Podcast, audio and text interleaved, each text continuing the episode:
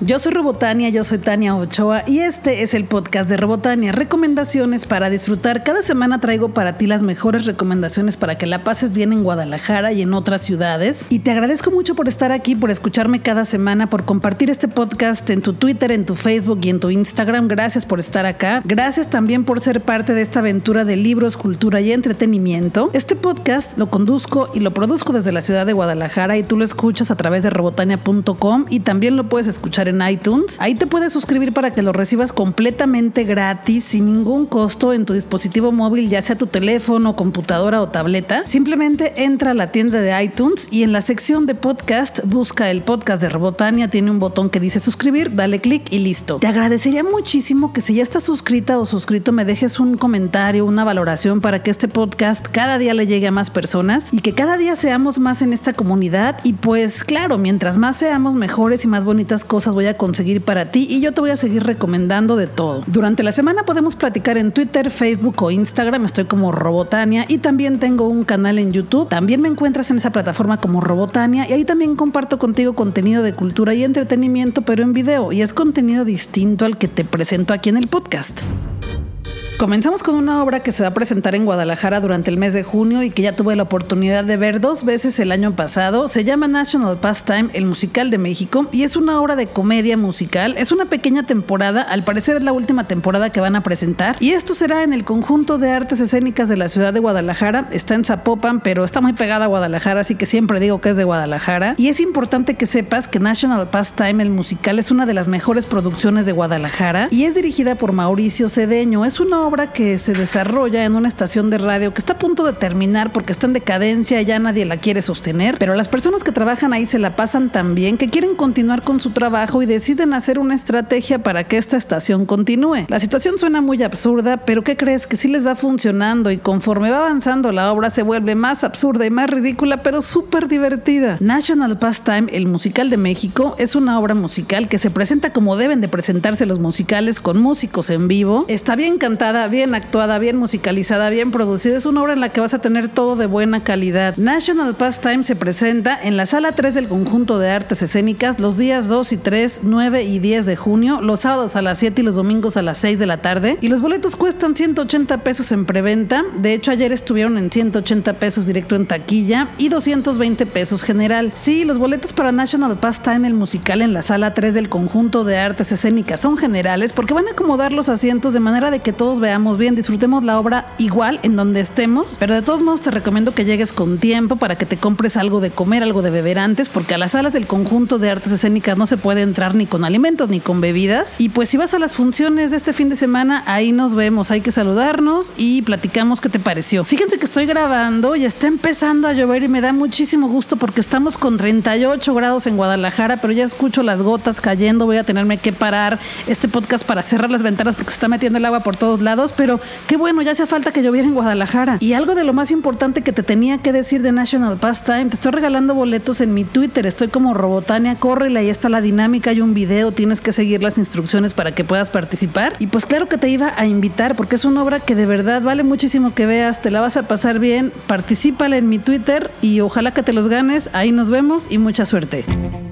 Junio es el mes en el que se celebra la diversidad sexual en México y hay diferentes marchas en diferentes ciudades. En Guadalajara será el Guadalajara Pride 2018 organizado por Guadalajara Pride el sábado 2 de junio a las 2 de la tarde y termina a las 8 de la noche. Esto comienza en la Minerva y caminaremos por Avenida Hidalgo hasta llegar a Plaza Liberación en el centro de Guadalajara. Es importante que sepan que la diversidad sexual no es solamente ser gay o lesbiana. La diversidad sexual es eso, la diversidad, las distintas formas de llevar tu sexualidad. Esta caminata, esta celebración es para dejar en claro que hay muchos tipos de diversidad, hay muchas formas de querer a otra persona y que todas son válidas. Lo importante es el amor. Así que este fin de semana vístete de colores, saca todas tus cosas que tengas de arco iris, utiliza tu mejor outfit para caminar a favor de la diversidad o aprovecha como yo para comprar tu paraguas de arco iris porque cada año lo intento y cada año llego mal, llego tarde y ya no alcanzo, que ya se terminaron. Espero que este año sí pueda conseguir mi paraguas de arco iris porque las banderas las tengo limpias, recién lavadas, para agitarlas con toda la felicidad el sábado. Si vas a esta marcha, a Guadalajara Pride 2018, ahí nos vemos, ahí andaré agitando mi bandera con muchísimo orgullo. Y si me ves por ahí caminando contenta, por favor acércate, dime hola, hay que saludarnos y hay que celebrar la diversidad.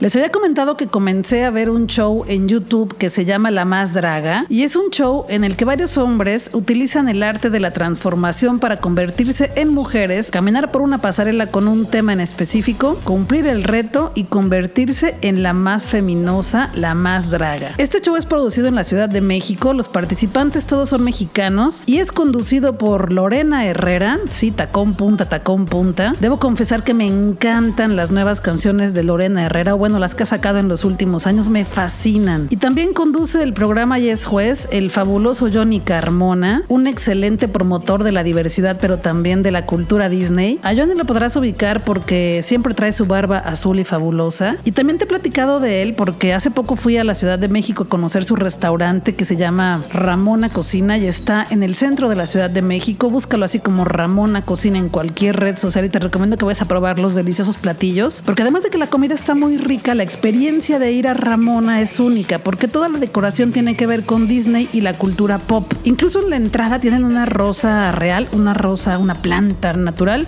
pero dragueada o acomodada como si fuera la rosa de la Bella y la Bestia. Y detalles como ese te vas a encontrar un montón en Ramona Cocina. Pero regresemos a la más draga. Y en la conducción también está Yari Mejía, maquillista, estilista y diseñadora profesional, y Letal, una drag queen que cuando hay empate, ella es la que toma la decisión de quién se va y quién se queda. Y cada episodio tienen a una invitada o invitado especial. En el primero tuvieron a Susana Zabaleta, en el segundo tuvieron a los Jonas Bloggers. En el tercer episodio el invitado especial fue el maquillista Alfondo Weinsman, quien ha maquillado a celebridades como Thalía, entre muchísimas otras. Y en el cuarto episodio, que fue el que se estrenó esta semana, la invitada especial fue Regina Orozco. La verdad es que cada episodio se está poniendo más bueno, están metiendo muchísimas cosas también emocionales, ya no solo es hechizar al juzgado a través de la transformación que hace en estos chicos, sino que también han metido muchísimas cosas emocionales y momentos muy bonitos en la serie. Y el episodio de esta semana fue sobre alebrijes. Los chicos tenían que transformarse, hacer su drag basado en la cultura del alebrije. La Más Draga estrena episodio todos los martes a las 9 de la noche en su canal de YouTube, así lo encuentras como La Más Draga. Y bien, ¿eh? la verdad es que cada semana se pone mejor, así que yo creo que el final va a estar bueno. Hasta el momento quedan cuatro participantes, yo creo que cuando lleguen a tres ya va a ser la final, no sé, ya veremos. Y si ya la estás viendo, cuéntame qué te ha parecido, cuál ha sido tu favorito, cuál ha sido tu favorita qué te ha gustado, qué no, qué le mejorarías. Y si no la has visto, no te hice ningún spoiler, así que todavía la puedes empezar a ver en YouTube. Búscala así, tal cual, la más draga.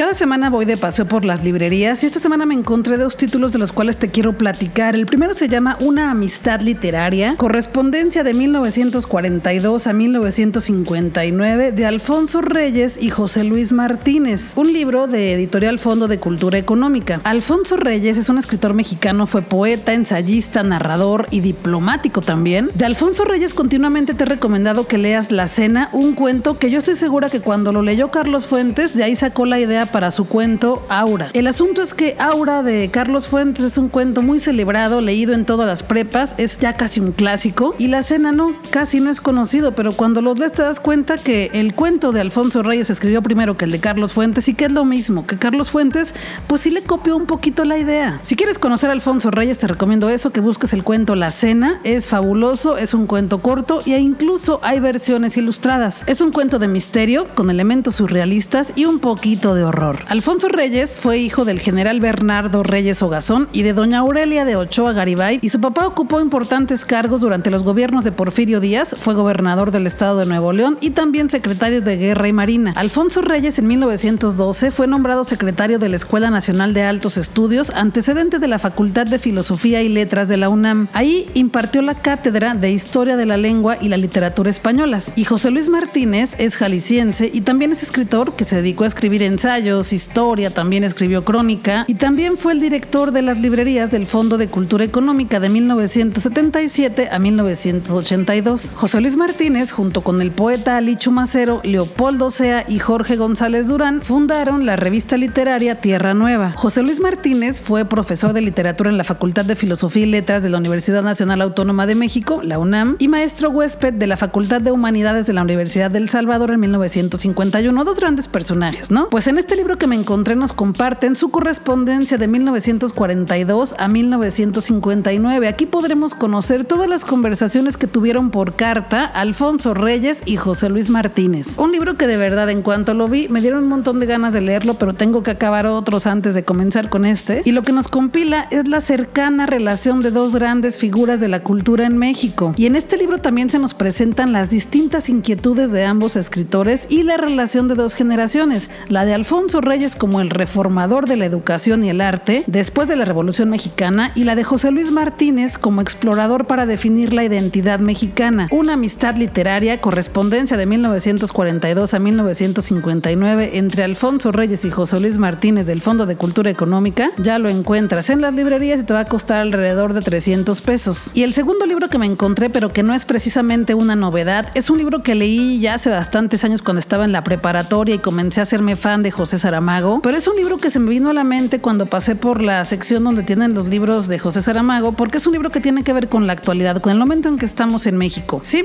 las elecciones. En este libro nos presenta José Saramago una historia de una ciudad sin nombre en la que los habitantes deciden ejercer su derecho al voto de una manera muy inesperada. Deciden simplemente no votar. Los protagonistas de esta novela de José Saramago ya los conocimos en Ensayo sobre la ceguera. Es un comisario de policía y la mujer que conservó la vista en la epidemia de la luz blanca en Ensayo sobre la ceguera. No es precisamente la continuación del otro libro, pero sí los personajes son los mismos. Y con este libro José Saramago nos invita a hacer conciencia, a reflexionar realmente sobre nuestras decisiones cuando son momentos electorales en el país, con una situación muy exagerada, pero con analogías muy reales. Este libro José Saramago lo publicó en 2004, sí tiene 14 años en los anaqueles de las librerías, pero es lo maravilloso de los libros cuando son buenos, que siguen siendo actuales y vigentes. Ensayo sobre la lucidez, un libro de José Saramago que lo encuentras en cualquier librería y que aunque tiene que ver con política, te va a distraer un poquito de estas campañas con las que ya nos tienen saturados nuestros candidatos locales y federales. Te comentaba al principio del podcast que el mes de junio es cuando celebramos la diversidad y hay un evento al cual te quiero invitar, aunque ya te lo he dicho anteriormente, pero quiero que no se te olvide, porque veremos show drag fabuloso y se llama Pritastic Queens Show, producido por Talent Productions en Guadalajara. En este evento vendrán a darnos show dos reinas del reality show RuPaul's Drag Race y ellas son Raven y Courtney Act. El Pritastic Queens Show será el viernes 22 de junio a las 10 de la noche en C3 Stage, que se encuentra en Avenida Vallarta 1488 en Guadalajara y los boletos ya están a la venta. Si quieres un meet and greet para que puedas conocerlas en persona y tomarte la foto con ellas, te cuesta 750 pesos, pero no incluye el acceso al evento. Y para entrar al evento tenemos dos precios, el preferente que cuesta 350 pesos y el general que cuesta 250. Para comprar tu boleto comunícate al 33 15 34 39 64 con Marcos López, el organizador del evento. Y para conocer todos los detalles del Pridetastic Queens Show, te recomiendo que busques la página de Talent Productions en Facebook porque ahí están publicando todas las semanas qué es lo que va a pasar, qué sorpresas nos tienen y también algunas promociones para que compres tus boletos. Obvio, cuando sea este evento, ahí nos vemos también. Como casi todas las mexicanas y mexicanos he estado haciendo mi tarea los domingos y estoy viendo Luis Miguel la serie en Netflix, un fenómeno cultural que me tiene fascinada porque todos estamos buscando si fue real lo que nos presentaron, en qué tiempo pasó, quién es el personaje que apareció, quién fue la mujer que tuvo que ver con el chisme, etcétera. Me gusta porque la serie está cumpliendo con su principal objetivo que era volverle a revivir la carrera a Luis Miguel, pero lo que más me gusta es que está muy bien producida. Los guiones me han parecido muy buenos, están decentes, nos enganchan nos tienen ahí en la pantalla viendo a ver qué sucede y están bien contados. Está bien actuada también la serie. El niño que interpreta a Luis Miguel de pequeño es fabuloso. Canta como él, se comporta como él, habla como él. Hizo un gran trabajo para poder darle vida a Mickey, el Luis Miguel niño. Y este pequeño se llama Isan Yunas y está idéntico. El personaje que más me ha sorprendido, no tanto por lo que nos presenta su historia, sino por la buena actuación, es el papá de Luis Miguel, el famoso Luisito Rey. Y el actor que le da vida al papá de Luis Miguel es Oscar Jaenada, a quien también vimos como Cantinflas en la película biográfica de este comediante. Y el que interpreta a Luis Miguel es Diego Boneta, quien lo hace muy bien, canta bien las canciones de Luis Miguel, porque todas las canciones que canta están cantadas por el en vivo y también por el niño. Pero sin duda el favorito de todos es Luisito Rey, el papá, y el que interpreta a Luis Miguel de niño, y San Yunas. Olvídate de los prejuicios, yo tampoco era fan de Luis Miguel, no soy fan de Luis Miguel, pero sé reconocer que es un gran cantante, de los mejores que hay en México. Y también hay que reconocer que la historia de Luis Miguel es muy interesante, hay muchas cosas muy oscuras y también hay cosas muy buenas que sucedieron con su profesión como cantante. Y lo mejor de la serie son los memes que aparecen cada que se termina un episodio. La serie la puedes ver los domingos a partir de las 9 de la noche en Netflix y conforme van apareciendo los personajes o momentos memeables, en ese momento al minutito ya están en Twitter y te puedes reír viendo los memes en Twitter y viendo la serie al mismo tiempo. El ingenio mexicano se ha dado vuelo en las redes sociales con la serie de Luis Miguel. En serio, te recomiendo que en cuanto veas el capítulo el domingo, así en cuanto lo termines, entres a Twitter, sigas el hashtag Luis Miguel la serie, porque vas a encontrar un montón de memes con los que te vas a reír muchísimo, pero también puedes crear tu propio meme y compartirlo con nosotros. Sí, sí recomiendo Luis Miguel la serie en Netflix todos los domingos a las 9 de la noche.